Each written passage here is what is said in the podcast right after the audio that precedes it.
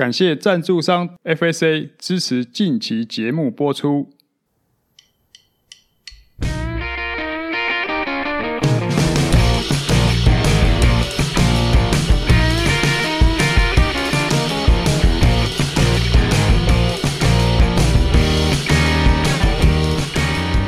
Hello，大家好，这是大叔艾伦斯的 Podcast，我是 Alan，我是单车大叔张寿生。以自行车运动的金字塔来说啊，其实应该是说越往顶峰，那个金字塔的顶端人口应该是越少的嘛。嗯，可是你看哦，比如说我们像职业选手啊，这个就是金字塔顶端。同理，在公路车销售方面，这种越顶端的啊，比如说空力车或是全能竞赛车，它理论上应该是卖的相对比较少一点点嘛。什么卖的比较好呢？休闲啊，舒适的那种长途耐力车款，比如说捷安特的 Defy。我们这边不是说要帮捷安特 promo，而是捷安特它在台湾相对能见度比较高。比如说它捷安特 Defy 就是那种长途耐力车嘛，理论上应该是卖的比较多一点点嘛。实际上就是不然哦。如果在外面骑车啊，或是我有几年这样子看那个五岭杯啊，我看大概骑乘的人口的两成到三成都是骑乘捷安特的 TC 啊。然后这个台湾自行车销售市场啊，为什么会以 TC 啊为主，而长城耐力车啊，像是 Defy 的却是乏人问津？大叔，你觉得是什么原因呢？然后在这个主题呢，我们今天请那个李冠贤一起来加入这个主题的讨论。选手视角，Hello，大家好，我是单车阿贤李冠贤。那我觉得你刚刚讲这个一个金字塔顶端啊，嗯，顶端虽然人少，但顶端它也高啊，大家看得到啊。嗯所以我觉得，以模仿的心态来讲，应该模仿者居多吧。嗯，我自己在看呢、啊，有网友这么说，就是说 T C R 是适合比赛为目标的选手啊，Defy 就是适合那种环岛休闲看风景的啊。你觉得是这样子吗？其实它的设定也不是啊，Defy 最初的设定应该是跑向帕里鲁贝那样子的赛事啊，石板路，石板路啊，长途啊，还有欧洲这些。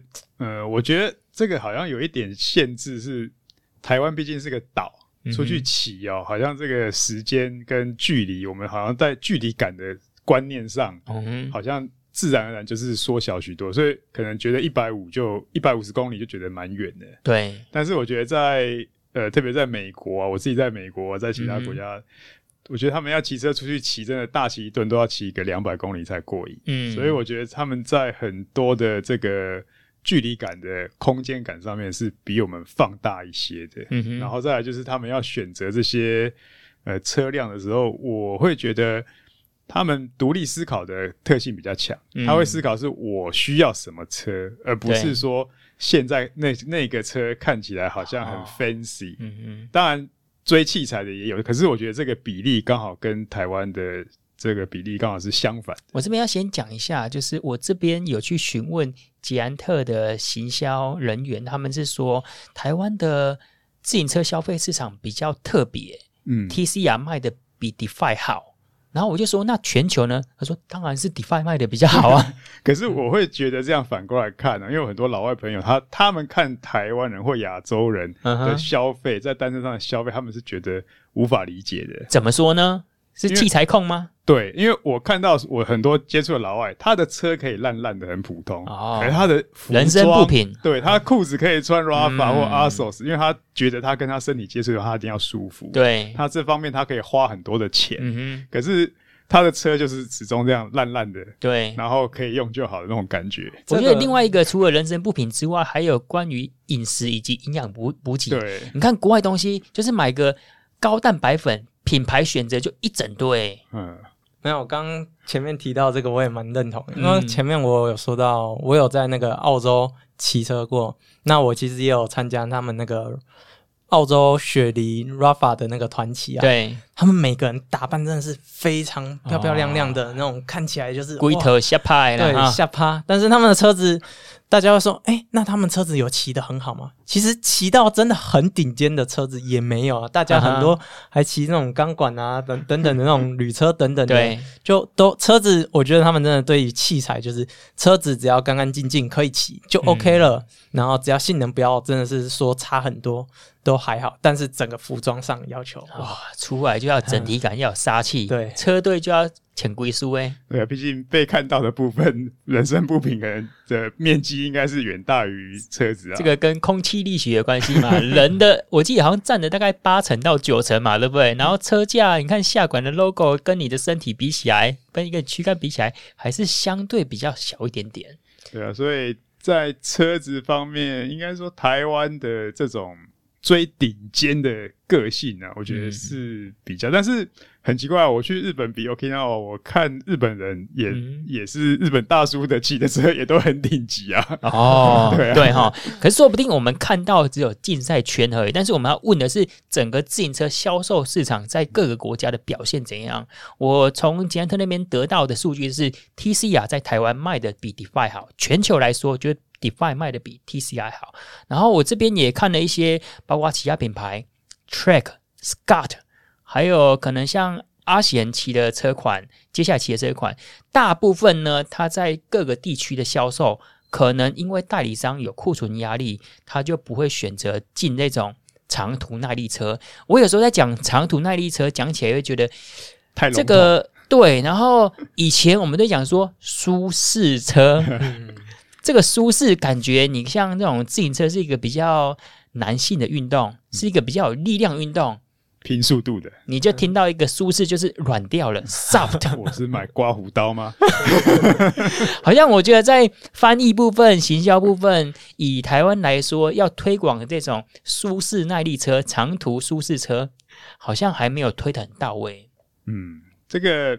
我觉得应该是之前的定位。其实像以 DeFi 的几何来讲啊，嗯、最大明显的差异就是后下差嘛，RC 部分呃一个四百一，然后 TCR 是四零五。嗯，那通常我们就觉得后轴距短的就是攻击性跟反应会比较快。对，那呃后叉稍微长一点，好像就是反应稍微钝一点。嗯，可是我自己的认知是，还有一点是亚洲人的身高。我们普遍也是平均身高要稍微矮一点。对，如果像欧美的，他们都是身高动辄都是一八零以上的。嗯、我觉得他们在骑这些东西的时候的体感，他反而可能觉得真的是要减震一点、舒适一点。而且在欧洲有很多石板路啊，哦、那这些这些路面的状况又没有我们台湾的路面好。呃，虽然台湾的路面 也不是特别好、这个部分我其实蛮想要讲一下，因为我自己有在澳洲。法国、波兰、一些美国等等国家骑过之后啊，嗯、其实我觉得台湾的路面真的算蛮好的。嗯，台湾的路面好到怎样？好到我今天想要去骑个越野，那个所有的农间小路都直接铺成柏油，甚至至少都有水泥啊。对对啊，产业道路都铺柏油。网上看到我向往是日本的那种。道路品质啊，嗯、所以我都很喜欢。以前这个疫情没有来的时候，我就去每年都定 Okinawa 是一个目标，其实就是享受那个当你路真的很平的时候，你会发现那个速度的感觉会一直带上去哦，嗯、真的是带到你可以可以把自己的身体的输出到最大，嗯、那也不会有任何的这种坑洞啊、阻碍啊要闪。但实际上，呃，如果以跟国外的道路品质来讲，嗯、其实。不差了哈，对，所以特别是美国一些公路那个，哎，修修补补，对啊，一堆。黑，你骑很快的时候就看到黑色的条啊，那个其实就是在补，用补，对，用补的，它没有整条路刮掉再重铺，很很少，它都是用补的，然后能那个缝缝补补又三年的阶段，就是在这个时候了。对，大叔，你刚刚讲到 TCR 跟 Defy 的不同，或是说我们讲的全能车跟长途耐力车不同，第一个你讲到的 RC 就是我们的后下叉，第二个主要差异在于它的。头管长度，嗯，这种长途耐力车，它的头管会比较长一点点。你在骑乘的时候就可以比较直挺，相对的，你的骑姿会比较来的舒适。可是你刚刚还有带到一点，就是我们亚洲人的身材相对比较精悍短小，所以其实呢，你说比较长的头管，这个会影响到你选择 Defy 吗？好像也不会，因为这个头管长度影响到就是说你的坐垫跟你的龙头的。高度落差嘛，那如果说这个落差本来就没有那么大了，其实这个影响就相对比较小了。对，很大，视觉感差很大。对啊骑的就是帅，你头手把那么高，这样子坐垫跟手把的高低差出不来啊。嗯，没错，没错。这个就算去练瑜伽，我要把身 腰练软，然后把这个手把放低。嗯，然后再来，你一开始讲到说，其实台湾是一个海岛型国家嘛，然后我们点到点 A 到 B，其实你的距离，尤其是台湾的便利商店，应该这个密度是世界之冠，很可能是。界之冠，所以我们即便说你骑东海岸相对比较人烟稀少的地方，我相信二十公里之内都会有一个 stop point，你可以进去 seven 就买东西了。所以你说真的需要一个长途耐力车吗？应该是说我们要缩短这二十公里之间的骑乘时间嘛，骑了赶快到，然后赶快补给，然后再来是你看团骑呀，然后这个训练比较多，这个冠贤冠贤的车队我都不敢。加入你知道吗？因为他们照片都拍的帅帅的，很有杀气，我就会觉得说要进入这个等于进入一个屠宰场一样。跳台、啊那个、什么贴地飞行，有没有贴地爬行？我们来参加一下。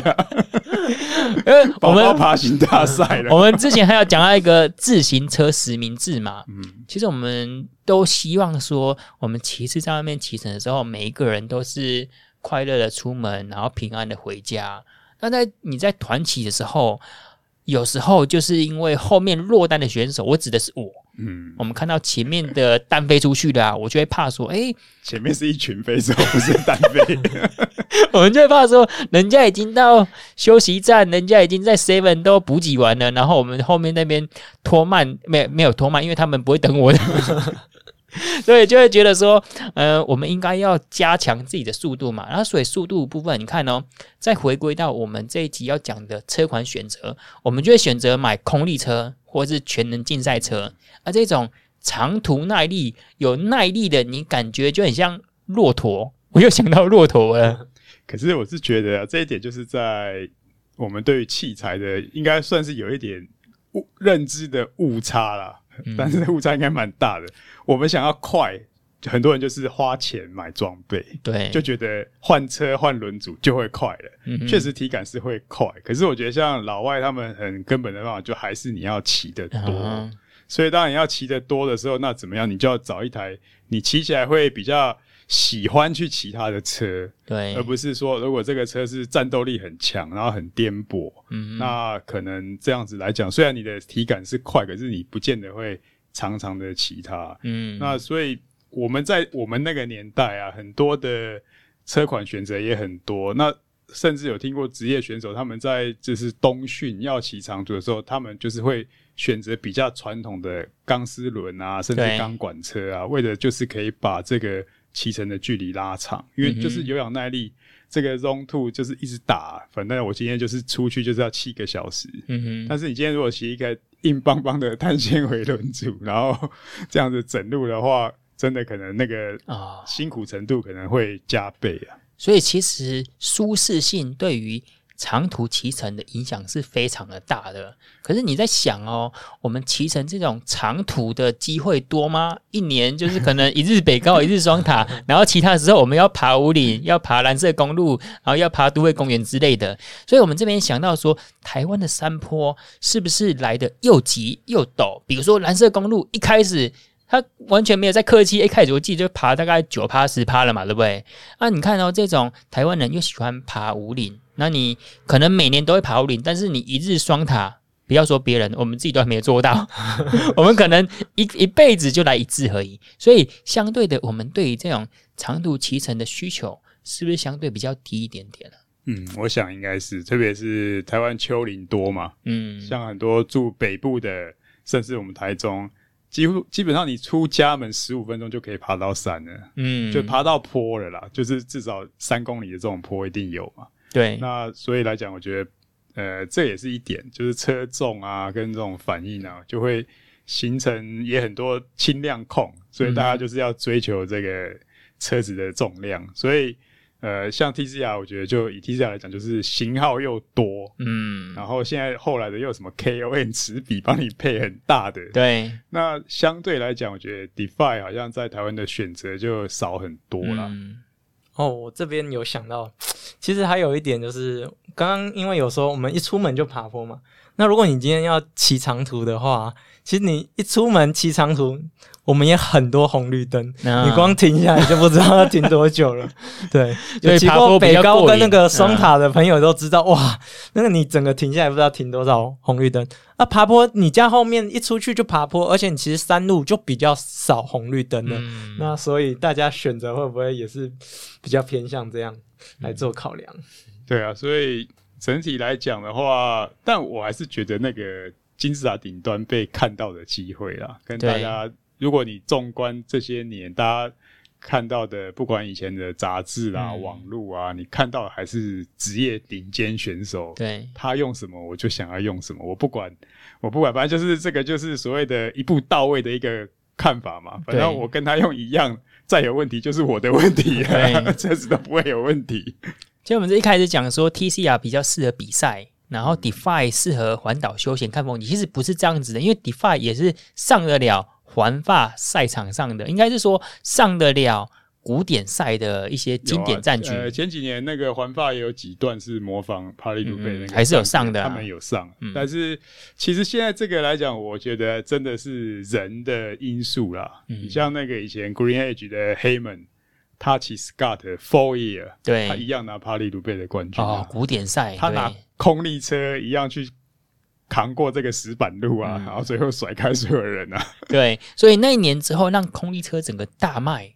以前很多人觉得空力车可以骑石板路吗？可是你看哦，现在应该说，我们之前又跟 Daniel 讲到，就是现在又万又万流归宗，嗯，万流归宗又返璞归真的，因为以前。空力车的重量会比较重，所以你就是减少爬坡路段。嗯、那帕利鲁贝是一个比较平，只是它有这个越野路面、石板路的这个路面的干扰。嗯哼，那整体来讲，比几乎没有什么坡，所以它其实蛮适合。但是就是你你要受得了啊，那职业选手受得了，对啊，两百六十几公里吧，对，就是再加一点就一日北高了，但是要很多的这个颠簸的路面啊。大叔，那你如果自己在想象的话，如果骑 TCR 跟 Defi 在骑蓝色公路啊，你觉得成绩会有差异吗？如果在同样级数的哦，可能都装 Shimano DRS 啊，轮组都用一样就对了。嗯。我觉得应该不会有太太大的差异，但是搞不好体感会有差。嗯，对，像像我们这样聊的话，我就想到，哎、欸，如果我要再骑一次一日北高，我们现在键盘车手了，对对对，光说不练，就是如果要再骑一次一日北高，那我这个车库里面要用哪一台比较适合？嗯、可能我可能会选择钢管车啊，因为我也不是像 John Emerson 要破纪录啊，要要追求快啊，对，那反而就是因为已知就是要。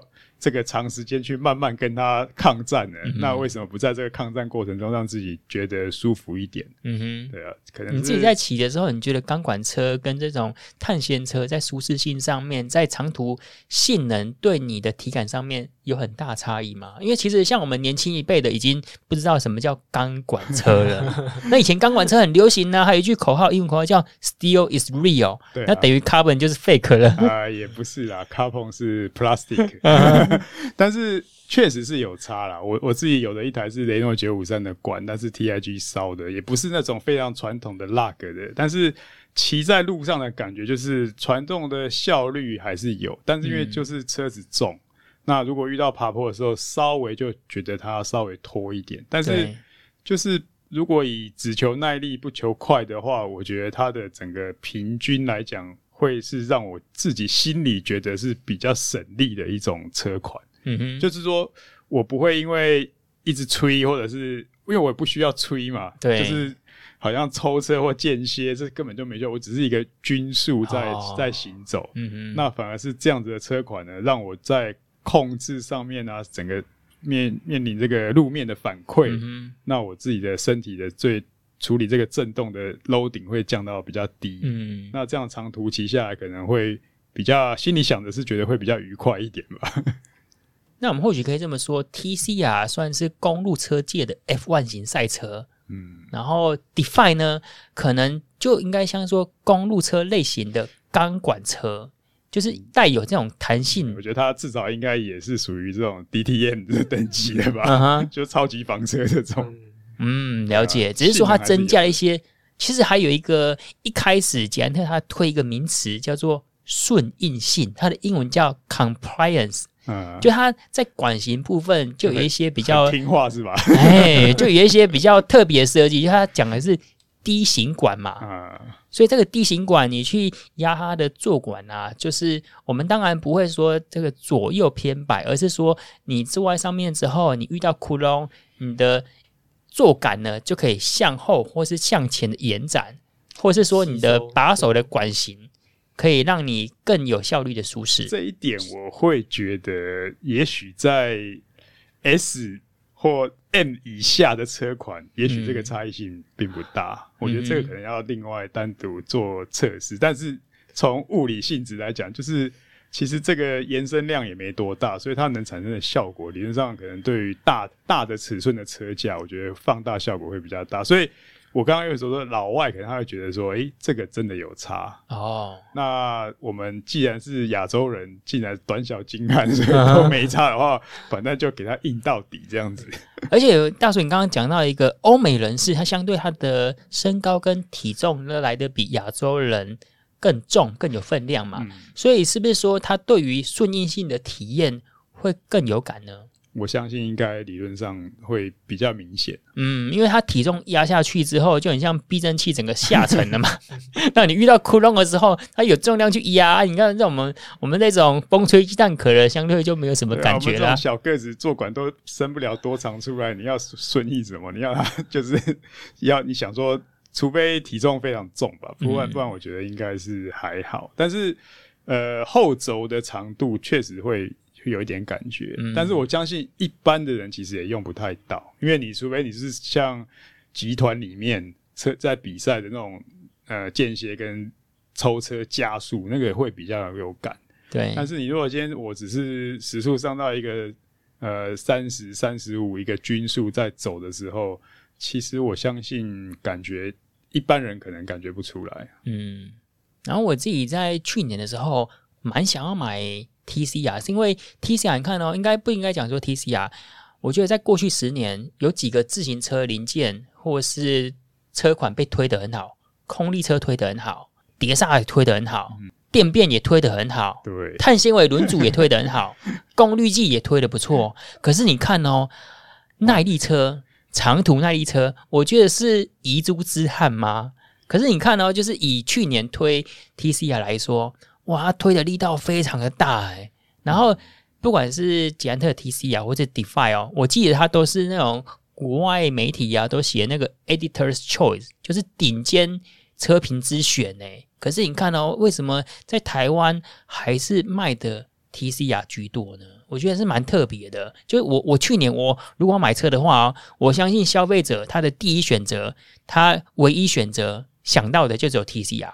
嗯，可能。我觉得在之前呢，应该是焦点会集中在呃，以捷安特来讲，就是 TCR 或 Propel，嗯，哦，你是爬坡还是空力，你就不会去想到另外一个 Defy。那其实我觉得这个 Defy 的规格也少，选择也少，然后行销的部分的这种力道可能也是比较弱一点，所以可能就是要真正蛮懂自己要什么的。但是大部分人来讲，TCR，我觉得好像这是一个呃流通性也大的车款，所以你买了之后，像你刚刚讲，你那你那些希望，你就会哦，好像买一台新款 TCR，就一次满足五个愿望。对，那其实这五个愿望里面有很多的部分都是零零件嘛，你说碟刹、电变、功率计，嗯、其实它只要有对应的车换到 Defy 上面，也是哦，嗯、也是可以满足这个愿望。可是。这个来讲的话，我觉得大家在流通性高的时候，就会考虑到我将来呃，如果二手车要换、嗯、要脱手的时候，可能被接受度也会高一点。对，那我觉得这些都是点点滴滴的考虑，所以应该是 Defy 来下个广告吧。嗯，刚刚讲到几个点，就是你看哦，Defy 它在翻译部分就写的舒适，或是耐力，或是我看过，既然它有做一个图表，就是要怎么选择它的。Propel、TCR 或者是 Defy，就是 Propel 当然是毋庸置疑，空气力学嘛，对不对？嗯、你要硬邦邦，要这种积极的骑法，你就是选择 Propel。所以它是一个相对呃一个 niche market，但是你如果想要速度的，你就选 Propel。然后再来是 TCR，就是小于等于一百八十公里以下的。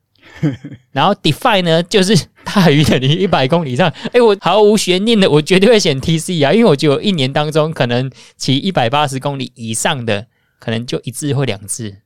确实啊，这个另外一点，我会觉得像有呃 TCR 有 Propel Defy 三种要去选跟选边站的这个过程，我觉得这应该是呃两三年前的一个创造出来的 idea，、嗯、或者是说。算是一个过渡时期。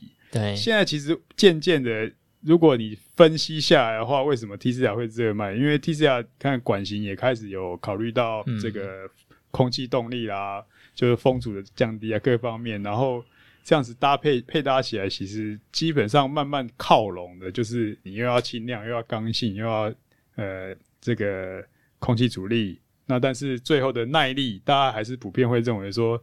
耐力这件事情其实就是靠人自己去适应跟磨练就可以了。嗯，所以我觉得综合几个下来，我觉得 TCR 这呃改款之后的热卖，应该还是这些因素堆叠而成的。但是所谓之前的选边站，我觉得这个边界渐渐模糊了。嗯、也许今年看看 Propel 有没有什么新招出来、啊？对对，就是可以看到有一些品牌的车子，比如说 Factor。它就是把全能车跟空力车又结合在一起了。对啊，只要轻量够轻量，然后也够低风阻，那就已经二合一啦。嗯，没错。其实我自己在想说，为什么需要耐力车？因为骑车本来就需要耐力了，那也在骑车需要费力嘛，在我们需要一个强大的核心来面对一个艰难的路线。所以我认为我的意志力可以克服它，而我需要是一个速度的武器。谁能够快一点骑到 A 点到 B 点这个距离呢？那当然，他可以就就可以到 B 点那边去休息啦。所以理论上应该是 TCR 它的观念，在刚刚讲到说，其实 TCR 它的曝光程度相对大很多。比如说 DeFi 虽然是环发级的战局，但是它可能就是适合古典赛大会。一年当中它的出场机会可能是十次，可是 TCR 至少是要十倍以上。所以我们消费者接收到的行销、接收到的视觉既视感，就是看到 TCR 大幅的占据版面。对啊，而且希望我们买这个苹果电脑会有一个难点是说，我要买这个 MacBook Air 的顶级，嗯、还是买 MacBook Pro 的入门级？哦、对，他们两个 performance 可能差不多，可是在这个车款来讲，我觉得就是呃，以捷安特来讲，就是光是 TCR 本身的呃。是 C 甲的跟碟刹的这个规格的重叠，嗯，就已经很考虑了。嗯、所以 Defi 我是觉得几乎没有这个角度插进来了。嗯、那但是这也是台湾的市场。那国外为什么 Defi 卖的这么好？我倒觉得是应该去探讨一下。嗯，没错没错。我这边就问捷安特的行销同仁，我就说，呃，那你目前的车库里面有什么车？他说，基本上 TCR 是大概是四年到五年。大改一次，然后他只要一大改呢，他觉得都是他觉得啦，都是革命性的变化。呃、嗯，当然对一般呃相对入门来说，他觉得哎，好像 TCR 每年都长得一样。今年的 TCR 跟十年前 TCR 对没有在骑车的人，我相信看起来都是一样的。可是他们做行销就很巨大的改变，必须拥有，就是必须拥有。然后相对呢，他说 Defy 它的改款。幅度就没有那么大。他说：“你看哦，他这边举例，他说 TCR 每一次改款，他就必须要有一辆，不然他觉得他已经 outdated，就是被这个 产品给淘汰掉了，没有用到最新产品，感觉这个被这个市场给淘汰掉嘛。可是说 Defy，你一两代没有更新的话，因为他觉得还是差不多的，所以他在。”改革部分呢，它的节奏跟脚步相对就比较慢一点点，所以他认为呢，呃，他觉得如果让他重新选择，他今天没有在捷安特工作的情况之下呢，他会选择买 DeFi。可是这也是他走过一轮之后，因为他觉得就是比较不会受到外界的眼光说，哎，你骑的是不是新的 TCR？他可能旧的 TCR 呢，旧的 TCR 就觉得啊，你这一个人加固不瓦敲，但是 DeFi 呢，相对就没有这个问题了。保值的效果，对，因为改款不大嘛。就比如说一些宾士啊，什么 G 五百，我觉得它可能这一两代的改卡对长得都一样，长得都一样，十年来长得都一样。对啊，它就是保有经典的设计元素在，所以他认为，而且他觉得说，他现在骑乘到一个阶段之后，他要的就是健康，然后要的就是骑乘起来带来的舒适感。嗯，然后一直讲到舒适感，你看，如果今天刚买车来讲的话，他们尤其是对于入门新手，他要的就是速度，他有时候平度要骑五十嘛，五十那有舒适？他没有，或者是或许大家会想到，骑脚踏车就基本上没有舒适这件事情，嗯，也可能是一个排除。不过想讲起这个 TCR 几代的这种公呃新车发表，有的在海海外，有的在台湾，我几乎都有参加啦。嗯、哼但是每一年每一年确实是，比如说这个下管的形状改宽了多少 percent，然后提高了强度多少 percent，然后这些呃结合件的方式怎么样改变，几乎可以巨细靡遗的每一个管都剖析，然后有数据来来做，等于是 sales kit，、嗯、就是行销的一个工具。那反观我印象中，Define 那时候好像只有新推出的时候，然后好像还是比较一个附带型的一个车款，然后后来才慢慢的也也有改。然后不过 Define 比较先进的地方是率先它只有碟刹款嘛，对。然后我记得好像在上两代的时候，呃，出来，然后还蛮想试它的那个 SL 版本，可是那时候台湾也没有进。就是整个算是卡蹦轻量版，对会觉得说，哎、欸，这个呃，也许在骑乘上又轻，然后可能又舒适，然后可能也可以达到很好的效果。而且台湾如果在规格上再配的话，好像呃有点印象，我印象有点模糊。但是总之，大家还真的是就是会看第一个价位最高的那一台，嗯、最顶级的那一款。对，所以为什么？就是 TCR 跟 Propel 会比较被拿来相提并论嘛，嗯，那因为他们就是价位最高的，大概两台应该是属于这两个级别的车款，嗯，没错。你配上什么 s r e n 最新的啊，然后整车多轻啊，那好像 Defy 就一直不是在这个竞争行列之中，所以也得不到大家的目光啊。哦，就是数据的呈现上面比较没有那么多的故事，嗯，所以你说 TC 啊我记得从两万多。到三十万八千，那像 Define 呢？它的选择就是大概三到四款车子，所以你今天对一个新手来讲，那预算也是一个非常大的考量点嘛。那如果说你今天一个产品线只可以达到三个点的话，但是消费者可能每个人都有不同预算，可能他要的买的就是大概六万到七万，刚好。TCR 有，Defy 没有，他当然就选择 TCR 啦。嗯、那个间距比较大的时候，就会跳过了。嗯，而且那你在骑车的过程当中，你觉得这种空力车、舒适车，或是全能竞赛车，在表现上面会有很大的差异吗？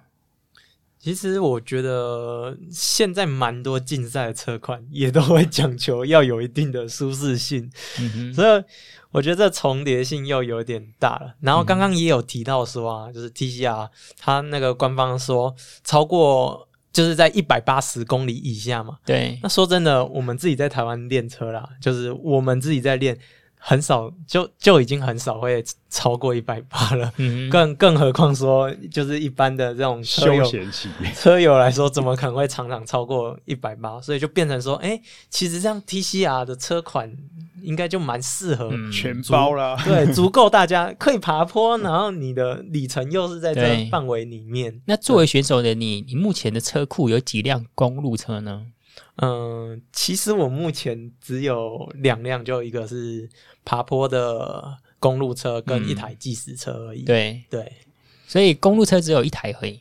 对，因为嗯，其实我自己有骑过空力，然后也有骑过爬坡。嗯、那我自己综合自己的身材因素等等，其实我觉得，因为我体重本来就比较轻了，我其实骑爬坡车就已经够。足够做使用了，嗯哼，而且我自己选的这个，嗯、呃，我现在骑乘这个品牌，它其实在舒适这一块，除了竞赛以外，它在舒适这块也有调到一个很综合的一个比例，所以骑乘起来我也不会觉得骑了一整天或身体会不舒服等等的，其实还、嗯、还好，嗯，对啊，了解。另外一方面，我觉得未来这个呃全能或舒适车一定会被并进去，嗯、因为现在在一个。